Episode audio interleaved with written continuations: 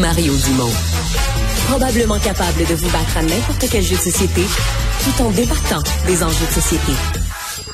Alors Florence, c'est vraiment ce qui était sur toutes les nouvelles aux États-Unis, au Canada, ailleurs dans le monde cet après-midi. Donc euh, Donald Trump est parti de son euh, est parti de sa maison euh, en Floride vers les un peu avant 14 heures, s'est rendu avec un gros convoi jusqu'au palais de justice de Miami. Une grande foule qui Une grande foule qui l'attendait. Qui, l'attendait aussi puis il a comparu là, devant le juge Jonathan Goodman, mais il faut dire là, que la cause va se retrouver devant une juge que lui-même nommé, là, Aline Ouais. Cannon. Puis euh, ça, ça, ça crée Mais un... ça, je pense que c'est un coup qu'on lui a fait. C'est-à-dire qu'on a pris une juge qui, qui est une bonne juge, qui est une juge fiable, qui va juger les faits, là, qui va juger le droit. Mais on y a enlevé à lui la possibilité de dire que, tu sais, parce que lui dit toujours que tout est arrangé puis qu'il est victime de tout. Mais là, comme lui, il se dit parfait, il a pas pu nommer une mauvaise juge. Lui, il fait tout ce qu'il y a de meilleur au monde. Donc, s'il a nommé une juge, c'est sûr que c'est une des meilleures au monde. Et que là, tu dis, OK, c'est ta juge qui va te juger.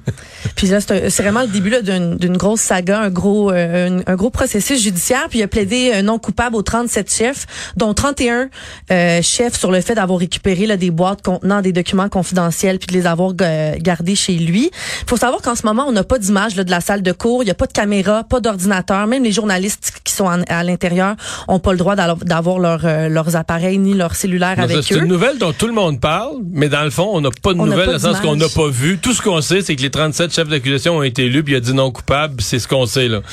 Exactement. Puis il y avait là, les journalistes étaient là depuis tôt ce matin. Ils étaient même assis là, depuis même le, certains la veille sur des chaises pour espérer entrer à l'intérieur. Donc c'est vraiment pas là, tous les journalistes qui ont pu se tailler une place. Euh, puis euh, il y a aussi là, ces, ces partisans qui étaient qui étaient présents ce matin, une foule là, impressionnante de gens qui étaient là pour. euh, Mais tout s'est passé euh, sans débordement, sans accrochage. Non. Forte présence, euh, faite pour dire énorme présence policière. Puis on peut aussi écouter là, un extrait de son avocate Alina Abba tantôt qui va nous donner là, un peu euh, l'ambiance, nous montrer l'ambiance qu'il y avait là euh, devant le palais de justice. The decision to pursue charges against President Trump while turning a blind eye to others is emblematic of the corruption that we have here. We are at a turning point in our nation's history. The targeting, prosecution of a leading political opponent is the type of thing you see in dictatorships. On entend la foule en Ouais, arrière. ouais. Et là, elle dit, euh, elle présente encore Trump en victime. Elle dit, euh, les accusations contre Trump, c'est ce qu'on voit dans une dictature où c'est comme le pouvoir politique, comme si c'était le pouvoir politique qui décidait de s'en prendre à Donald Trump. Et elle dit, euh, en laissant passer d'autres choses, parce que ça, c'est dans la rhétorique des démocrates, des, euh, des républicains, que du côté démocrate, euh, Biden, son fils, que d'autres crimes aussi auraient été commis, et que là, eux, il n'y a pas d'enquête, il n'y a rien qui se passe, et que tout le monde est sur le dos du pauvre Donald.